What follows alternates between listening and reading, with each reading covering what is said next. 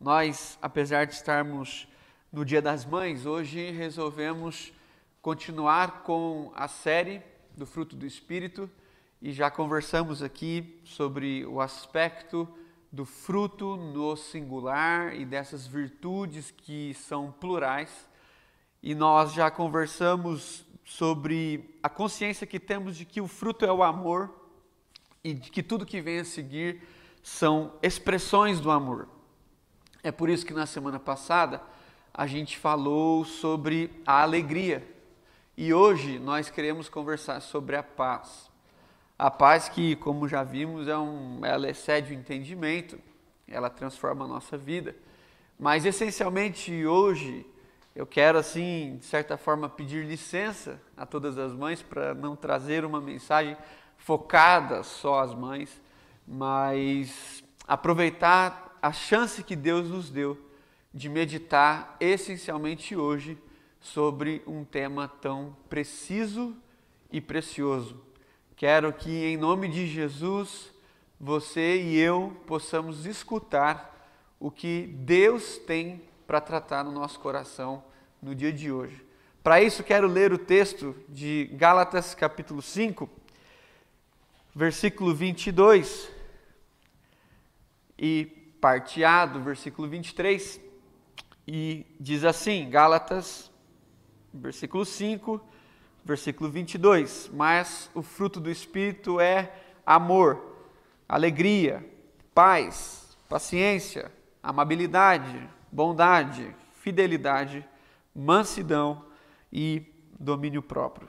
Que Deus nos abençoe e nos dirija nessa reflexão que Ele alcance o nosso coração, que Ele fale a todos nós, no nome de Jesus. Amém. Amém. Bem, a paz é uma palavra cheia de significado. Quando a gente ouve paz, a gente pode estar pensando várias coisas, como por exemplo, a paz pode soar como calmaria, no aspecto de silêncio. A paz pode trazer um aspecto de ausência de conflito. Ou seja, a gente chega no lugar e a gente é, pensa que está em paz por não brigar há muito tempo com alguém. Então, ó, como que vocês estão como casal? Nós estamos muito bem, já faz três meses, seis meses, um ano que a gente não discute, que a gente não briga, nós estamos em paz. A paz pode ter essa expressão do Nobel da Paz, onde no, no ano de 2020 a, a, o Programa Mundial de alimentos da ONU foi contemplado. A paz, ela tem vários aspectos, mas ela é um, um adjetivo universal. Vai ser muito difícil você encontrar alguém que não é a favor da paz, seja de qualquer tipo de paz que essa pessoa esteja falando. Einstein certa vez disse: "A paz é a única forma de nos sentirmos realmente seres humanos". Então, no tocante disso, a paz dentro dessas várias esferas, mesmo na Bíblia, quando você lê paz, às vezes você percebe um significado, às vezes você percebe outro significado, mas há uma esfera regente, há um movimento ah, desde o Gênesis ao Apocalipse, onde a paz tem um sentido e que a, a partir desse princípio ela pode ser abordada em outras esferas. Então, a paz, desde o Antigo Testamento, foi conhecida como a paz do anúncio do Shalom, o Shalom de Deus, o movimento de Deus.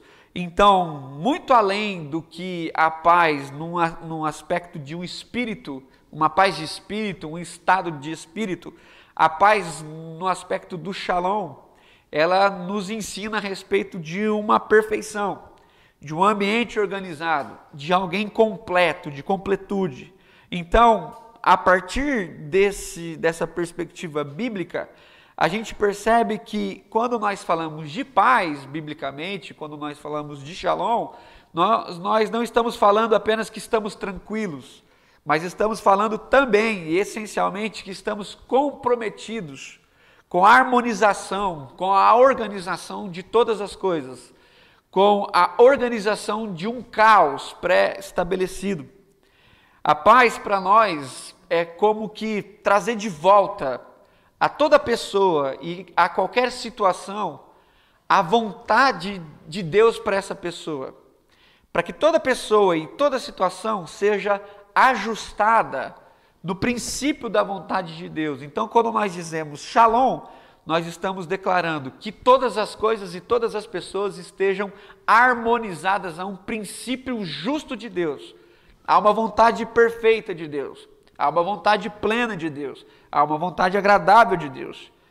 A primeira expressão que você vai perceber na Bíblia a respeito de paz, intrinsecamente, é o que Deus desfruta a partir da criação. O texto bíblico nos diz que a terra estava sem forma e vazia. E você vai perceber que nos primeiros três dias Deus se dedica a dar forma às coisas.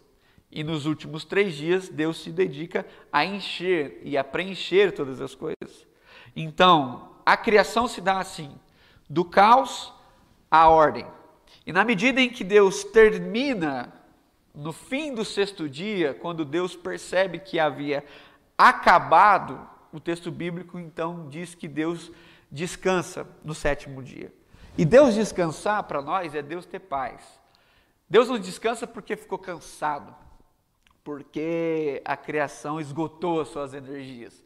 Deus descansa num aspecto de que ele olha para trás e percebe que naqueles seis dias, todas as coisas que ele fez foram boas ou muito boas. E nesse aspecto do descanso, Deus encontra o regozijo. É onde Deus se alegra, é onde ele permanece bem, é onde ele percebe que tudo era muito bom. No entanto, no entanto, as primeiras páginas do texto bíblico, quando nós entramos no capítulo 3, nós já vemos uma quebra da paz. Nós já percebemos que depois de Deus ter criado o ser humano, o homem e a mulher, ele vivenciou com o homem e a mulher novamente um aspecto caótico. Antes disso, Deus disse ao homem e à mulher: multipliquem-se, enchem-se. Então, perceba, a mesma lógica de encher, de completar, é lógica que permanece a, a, no texto bíblico. Tudo estava vazio, Deus foi preenchendo e usou o ser humano para tudo isso. Mas aí nós entramos no capítulo 3, percebemos a queda, que é essa, essa quebra de harmonização. Os dois seres, o Adão e a Eva, eles nem sequer sabiam que eram duas pessoas. O texto bíblico diz que quando Deus chamava Adão, e os dois conversaram. Ou seja, eles não se viam como seres distintos. Apesar de serem dois, eles só se viam como um. Mas na medida em que eles pecam, na mesma hora, essa harmonia, esse acordo é quebrado. E no lugar dessa harmonia há uma disputa, há um orgulho, a acusação, a vergonha. E a partir desse movimento de Gênesis 3, é inaugurado na Bíblia e na história humana toda fonte de desarmonia, onde já no capítulo 4 você lê um irmão atacando outro irmão e matando esse irmão. Onde você lê no capítulo 6 que Deus percebe uma corrupção no coração do ser humano ao ponto de, no versículo 5 do capítulo 6, a Bíblia nos descrever: Viu o Senhor que a maldade havia se multiplicado na terra e que era continuamente mal todo desígnio do coração do homem. Depois você tem a entrada do Noé, a arca, toda aquela questão, e lá no capítulo 11 você vê o Babel. E no Babel, aquele desejo de uma nação de construir uma nação poderosa, uma nação portentosa, uma nação ah, ah, cheia de vigor e de poder. E que Deus desce, literalmente, e confunde todas as coisas, porque aquele movimento de poder acima dos outros, aquele movimento ah, de orgulho exacerbado, não faz parte do movimento do que Deus tinha pensado. E aí, então, no capítulo 12, você vê Deus chamando o homem para que através desse homem Deus ensinasse os filhos de Abraão a uma nova condição, uma condição primária, condição pré-queda, para que através desse ser humano uma nação fosse constituída e que através dessa nação ela pudesse proclamar a paz, o shalom. Deus não chama Abraão apenas para se multiplicar e apenas para encher a terra. Deus chama Abraão para que através dele e de Sara a terra fosse enchida, preenchida por homens e mulheres que foram ressignificados na sua essência e que agora ouviram de Deus o shalom e que estão comprometidos com o shalom e que estão ah, cheios de vontade de proclamar na terra a paz diante dos homens, a paz de Deus. Então você percebe que ah, Deus faz com Abraão um milagre, eles se multiplicam, você já vê uma maldade contínua, outro irmão, outros irmãos vendem um irmão, José. Você percebe que quando Moisés é levantado, depois de muito tempo, você tem um povo, esses filhos de Abraão, que foram chamados para ser pais, para ser shalom, agora escravizados no Egito.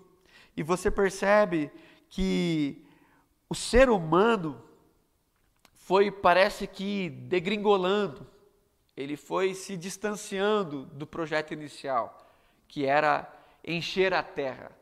Encher a terra não era só colocar pessoas na terra, mas é colocar na terra virtude repartida a partir de todas as pessoas. Perceba, o ser humano caiu do seu estado de paz. O ser humano entrou no caos e agora ele promove caos. Deixa eu falar uma coisa muito séria para você. Nessa semana, nós assistimos mais uma vez o nosso país chegando à marca de 420 mil pessoas que morreram devido ao Covid.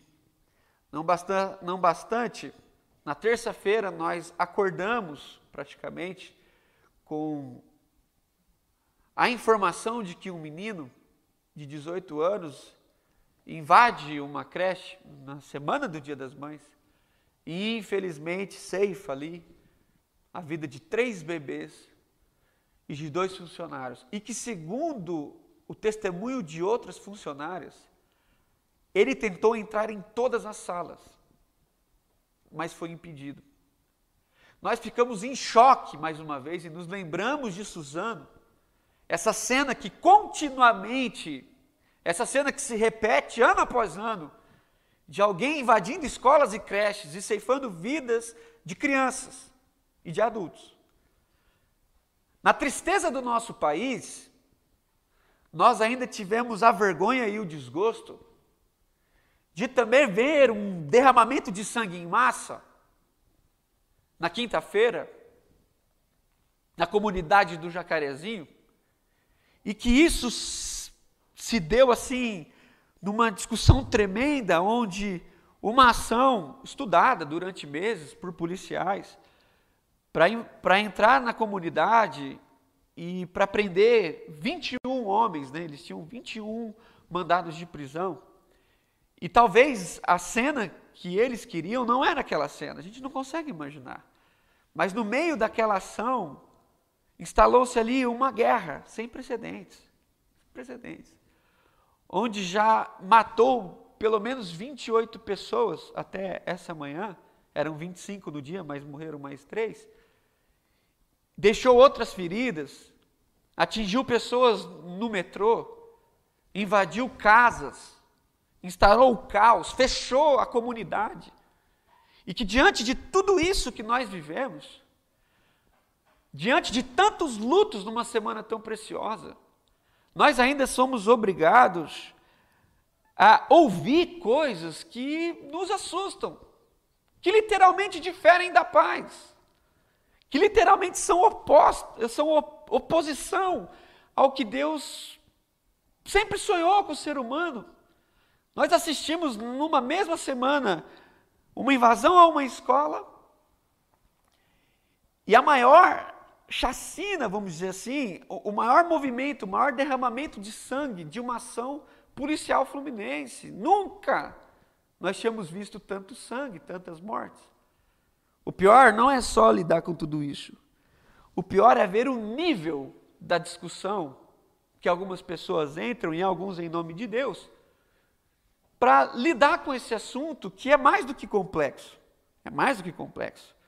Eu não poderia deixar, de forma alguma, como a Regina colocou aqui, de expressar como cidadão, essencialmente cristão e pastor, as nossas condolências a todas as famílias que agora choram, a todas as mães que perderam seus filhos essa semana, a todas as mães que encerraram um ciclo precioso, a todos os filhos que agora entram junto com uns outros milhares e milhões de órfãos nessa semana. Nós não poderíamos aqui falar de paz sem destacar a nossa nota de repúdio em relação à fala de algum dos nossos governantes, como por exemplo, a expressão insensível do vereador Carlos Bolsonaro, que postou uma foto junto com as armas que foram apreendidas naquela ação, de muitos pães, ridicularizando a fala de uma das viúvas do Jacarezinho, que disse que naquele momento seu marido havia saído para comprar pão. Nós não podemos deixar de expressar o nosso repúdio à fala do vice-presidente da República quando diz que todos que morreram eram bandidos. Nós não podemos deixar de expressar aqui a nossa tristeza ao ver o que saiu da boca de muitos irmãos e irmãs em Cristo via as redes sociais, frases das mais baixas e insensíveis, como por exemplo, ridicularizando, não, só morreram homens de família. Como quem diz, tem dó, leva para casa. Como quem não consegue perceber que naquele lugar do jacarezinho, habitam pelo menos 40 mil pessoas e que durante pelo menos 10 horas, preste atenção nisso, que durante pelo menos 10 horas vivenciaram profundo terror.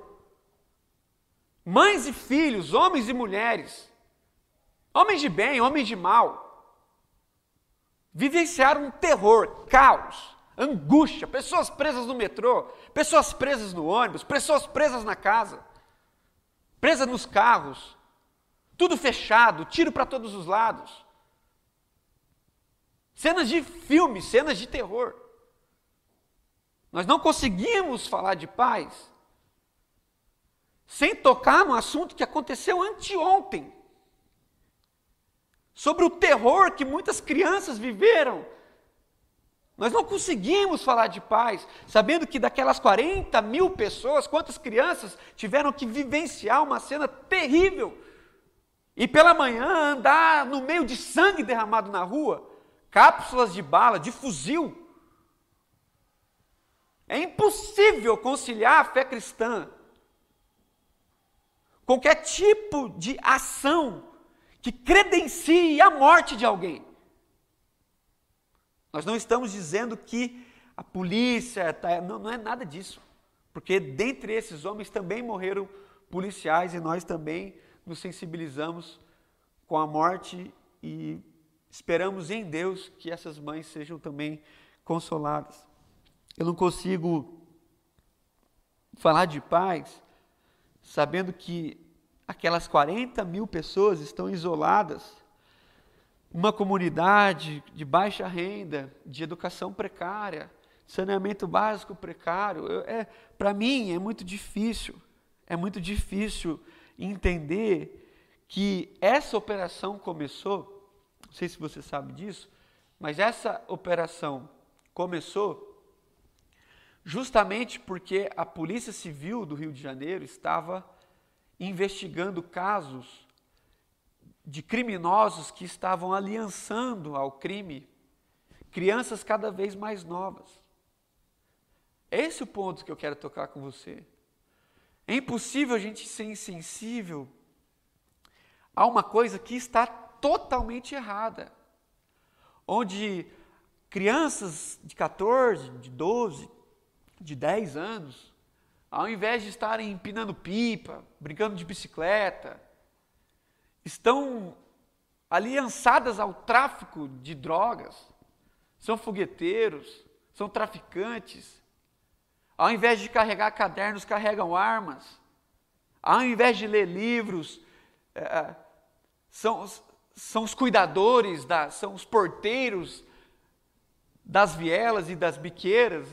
Eu não consigo, eu não consigo falar de paz, sabendo que muitas crianças do nosso país estão dentro de um comando, são posse de pessoas, e que elas nasceram num lugar onde foram totalmente distanciadas das possibilidades da educação, distanciadas da saúde, distanciadas do saneamento e que foram aclopadas ao movimento de tráfico. Eu não consigo pensar que o filho de muitas mães e pais, ao invés de ir para a escola, vão trabalhar com 12 anos e são traficantes. É assim, tá vendo? É assim que essa operação começou. É assim que essa operação começou. No destaque de crianças aliançadas ao crime. E nós vimos muita matança. Nós vimos muita matança, muita gente morrendo. Ah, você pode ter sua opinião, mas isso não tem nada a ver com o shalom de Deus. Presta atenção, se o shalom é colocar em ordem, está totalmente fora de ordem. Um menino de 12 anos carregando um fuzil. Está totalmente fora de ordem. Está totalmente fora de ordem. Pessoas passarem dois dias de pânico. E nós, como aqueles que são o, os promotores de paz, os filhos de Deus no mundo, não podemos deixar de lembrar que Deus, lá no Êxodo, quando viu o que o Faraó fazia com o seu povo, o texto bíblico diz, Êxodo capítulo 3, o texto bíblico diz assim: Eu vi a aflição do meu povo, ouvi o seu clamor e conheço a sua dor. Eu vi, eu ouvi e eu conheço, por isso desci, o texto diz, a fim de libertar o meu povo. E então Deus chama Moisés, porque ele viu, porque ele ouviu e porque ele conhece. E se inicia então esse projeto de libertação. E quando Deus tira o povo, Deus o organiza. Para que através desse povo a paz fosse ensinada e proclamada.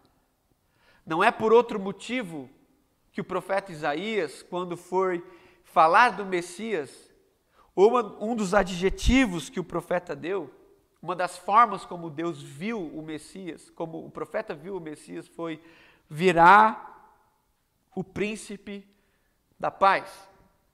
Isaías capítulo 9.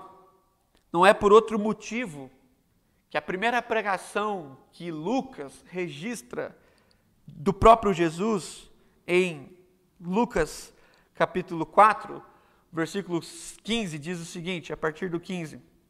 Ensinava nas sinagogas e todos o elogiavam. Ele foi a Nazaré, onde havia sido criado e no dia de sábado entrou na sinagoga como era de costume. E levantou-se para ler. Lhe entregaram o livro do profeta Isaías. Preste atenção. Abriu e o encontrou um lugar que estava escrito: O Espírito do Senhor está sobre mim, porque ele me ungiu para pregar as boas novas aos pobres. Me enviou a proclamar liberdade aos presos e recuperação de vistas aos cegos, para libertar os oprimidos e proclamar o ano da graça do Senhor então fechou o livro, devolveu o assistente e se assentou. Na sinagoga, todos os que tinham, todos tinham olhos fitos nele. E ele começou a dizer-lhes: Hoje se cumpriu as escrituras. Hoje se cumpriu as escrituras. Jesus lendo Isaías 61. Não é por outro motivo que quando Mateus começa o seu registro e começa a registrar o Sermão do Monte, ele diz assim: Bem-aventurados são os pacificadores, porque serão conhecidos como filho de Deus. Bem-aventurados são os pacificadores, porque serão chamados filhos de Deus. Os pacificadores são os que foram encontrados pelo príncipe da paz. e agora se tornam com ele promotores da paz. Os pacificadores são os que, tendo lido Romanos 12, Romanos 12, foram encontrados pelo texto quando diz: Não se vence o mal com o mal, mas se vence o mal com o bem. Os pacificadores são os que dão outra face, são os que andam a segunda milha. Pacificadores são sensíveis, Pacificadores não se alegram com chacinas. Pacificadores não trazem juízos rápidos e insensíveis. Pacificadores lutam para que a paz de Deus seja vista, ouvida e percebida.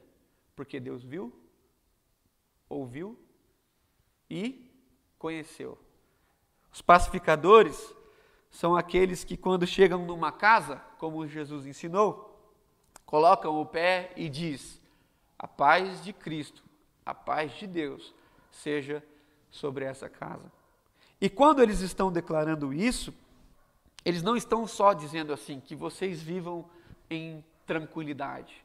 Quando o Filho de Deus declara a paz seja sobre a sua vida, o Filho de Deus está dizendo assim que toda desordem, que todo desrespeito, que todo desamor, que toda intriga, que todo orgulho nessa casa caia por terra e que a paz de Deus, o shalom de Deus, restabeleça todas as ordens desajustadas.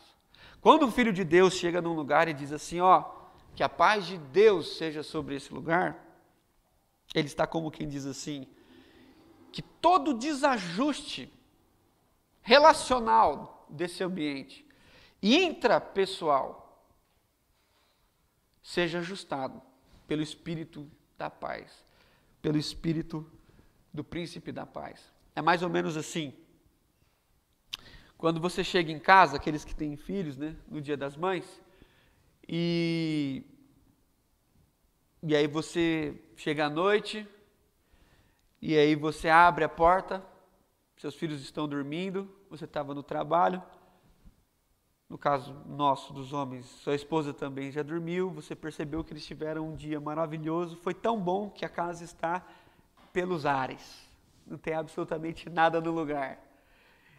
E aí você chega e você fica muito feliz porque seus filhos estão lá, com cara de cansados, e sua esposa também já dorme.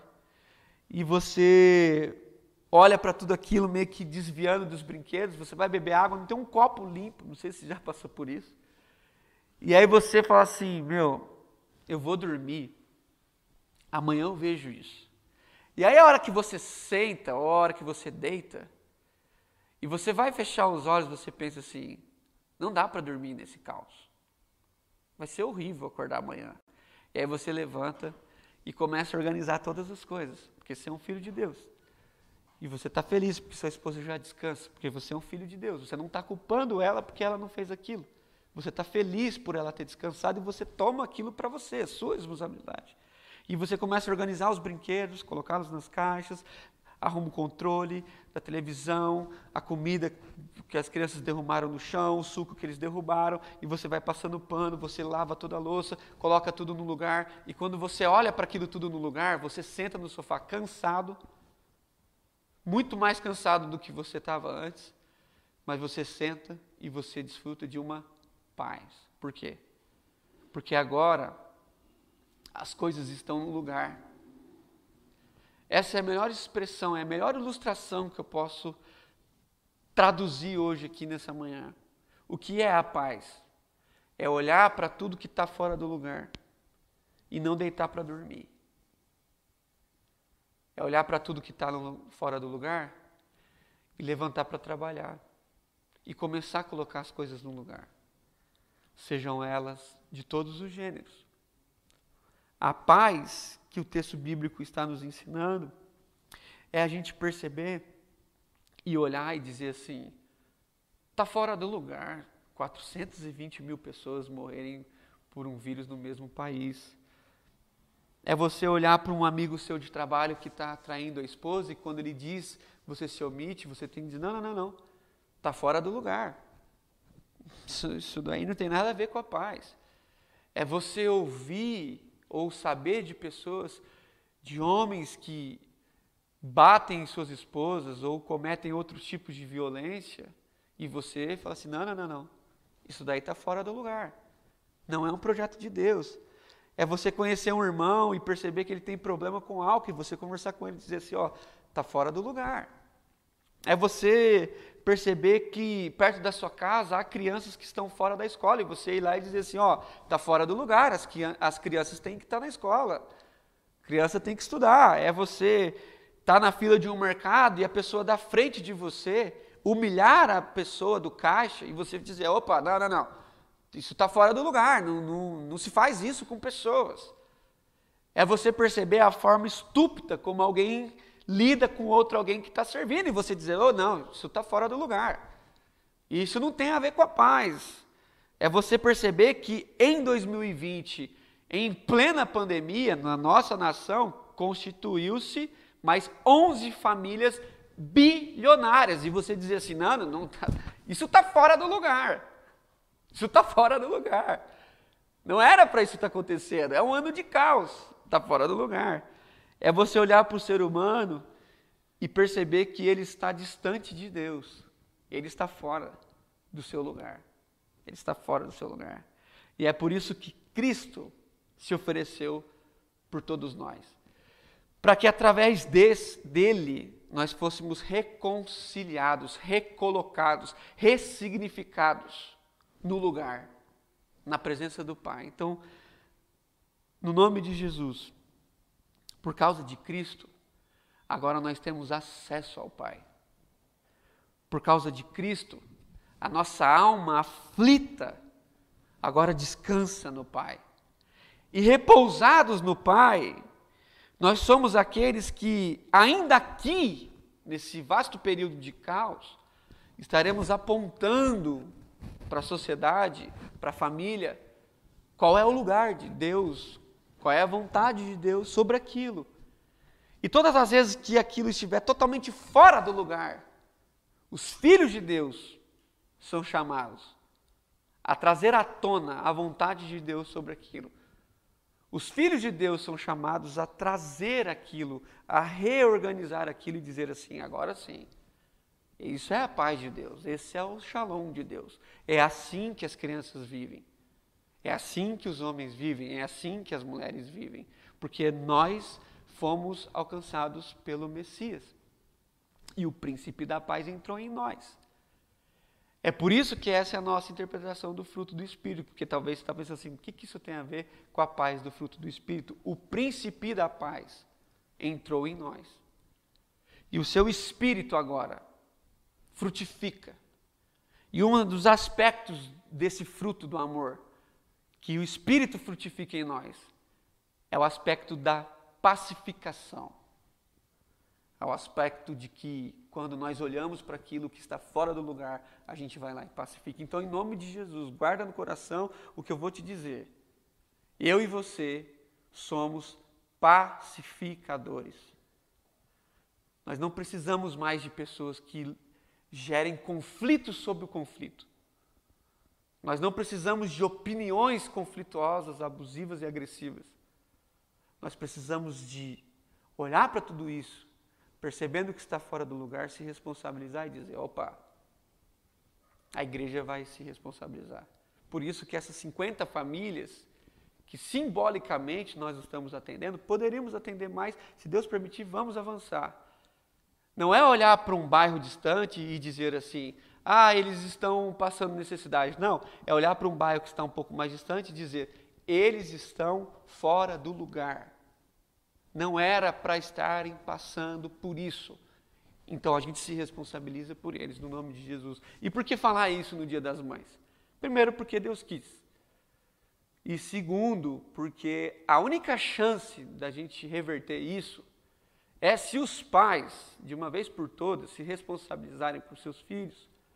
E se as mães, essencialmente nesse dia tão, tão maravilhoso, poderem, ao invés de abraçar seus filhos e preocupadas apenas com o futuro deles e do que, que a gente pode fazer para que eles garantam a, a melhor condição, para que eles possam ser alguém, para que não sei o que lá, a gente possa olhar para esses meninos e meninas que Deus nos entregou e dizer aí, está aí um filho de Deus, que no Espírito de Deus vai ser um agente da paz, um promotor da paz.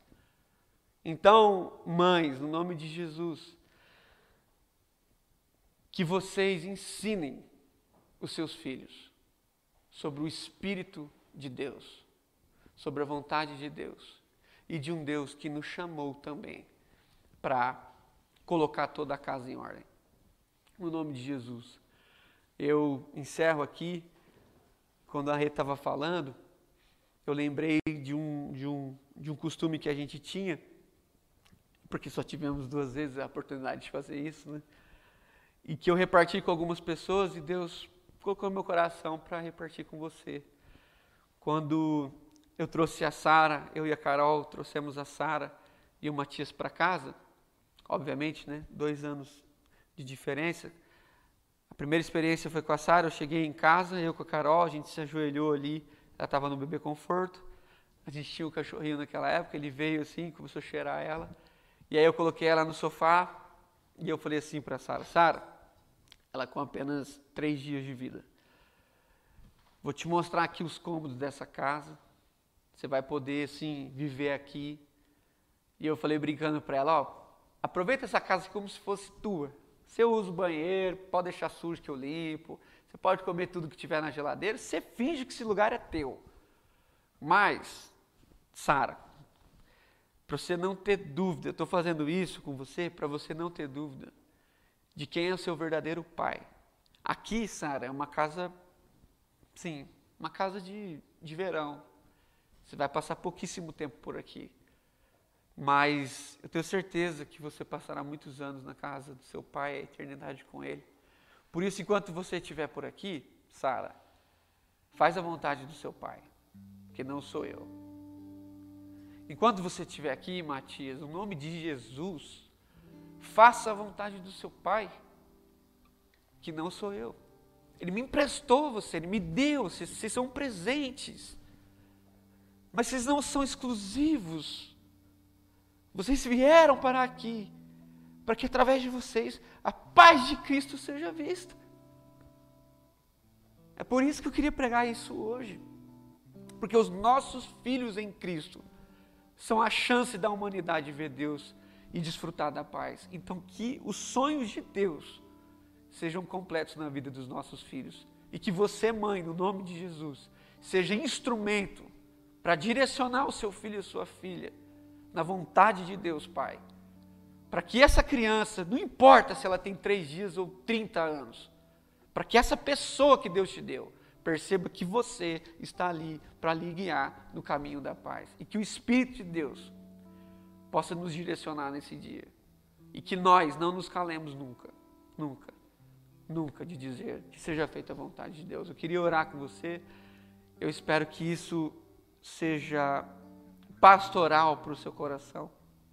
Que isso alcance as esferas da sua vida, que você perceba que Deus está querendo te colocar em ordem. Tá bom? se há alguma coisa fora de ordem no seu coração, se você teme demais por alguma coisa, se você tem tido muito medo, se você está muito angustiado, quer dizer que alguma coisa está fora do lugar. E Deus, às vezes com a ajuda de profissionais, às vezes miraculosamente, Ele quer te colocar no lugar.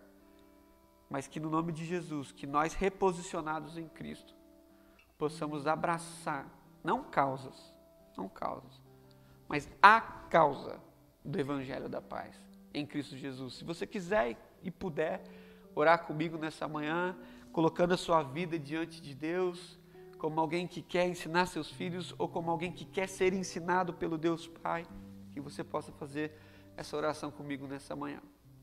Pai, obrigado mesmo. Obrigado por esse tempo. Obrigado porque nós podemos nos ajuntar, mesmo que distantes, E podemos hoje celebrar um dia tão especial para nós. Podemos, uma vez por ano, pelo menos, lembrar quão especial é a família, essencialmente a mãe. E queremos rogar no nome de Jesus por todas as mães da nossa comunidade, aquelas que ainda estão grávidas, aquelas que já têm filhos adultos, aquelas que são vós, como a recolocou.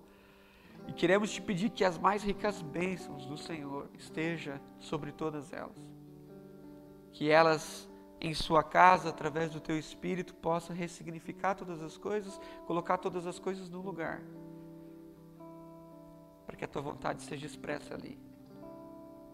E que também essa paz possa atravessar outras pontes, para que o nosso olhar não seja muito local, seja global no nome de Jesus. Abençoe as famílias, abençoe a nossa comunidade, abençoe no nome de Jesus. Visita as mães que infelizmente vivem um dia de angústia.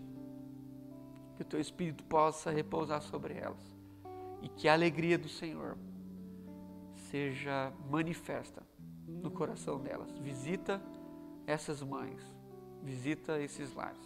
No nome de Jesus. Amém.